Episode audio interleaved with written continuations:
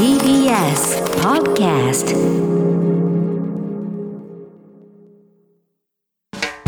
発信型ニュースプロジェク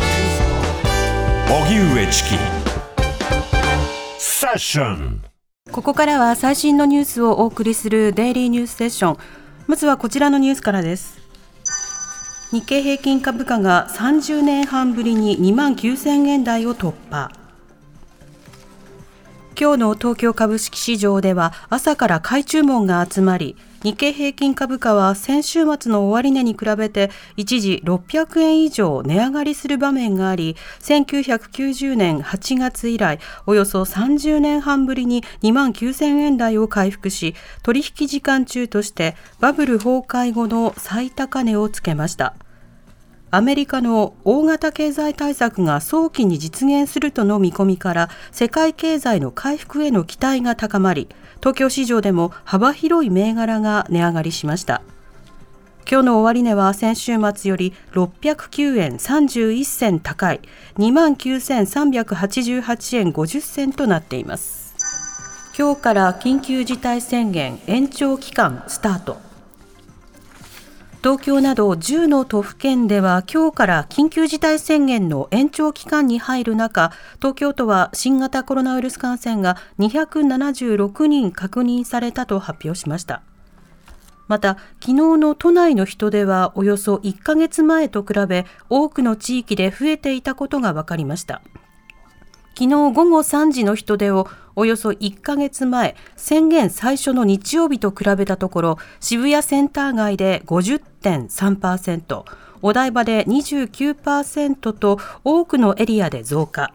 東京近郊の観光地でもある箱根湯本駅でおよそ2倍に増えるなど1ヶ月前と比べて大幅に人出が増えました。一方、大阪府は緊急事態宣言の解除を国に要請する独自の基準を示していて、今日にもその基準をクリアするとみられています。国会で新型コロナ対策などめぐり与野党が論戦。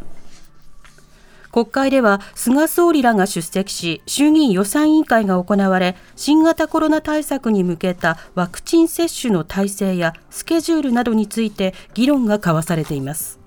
菅総理は欧米諸国と比べて日本のワクチン接種が遅れている理由について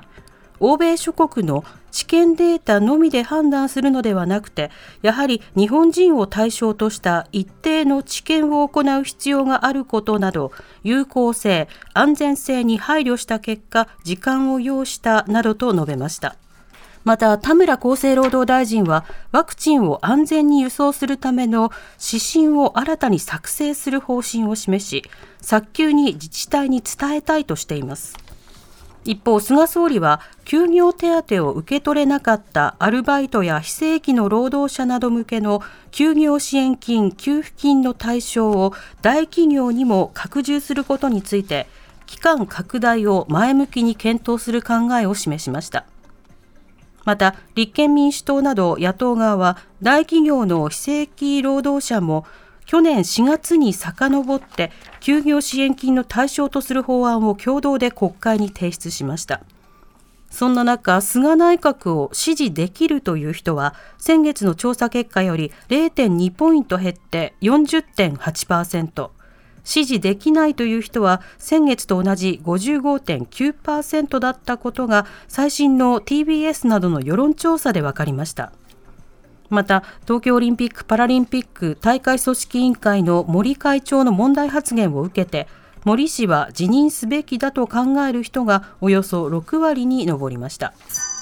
中国とは激しい競争になる。アメリカのバイデン大統領が今後の米中関係に言及。アメリカのバイデン大統領は7日に放送された CBC テレビのインタビューで中国との関係について衝突する必要はないが激しい競争になるとした上でトランプ前大統領のようなやり方はしないと強調し同盟国と連携して対応する考えを示しました。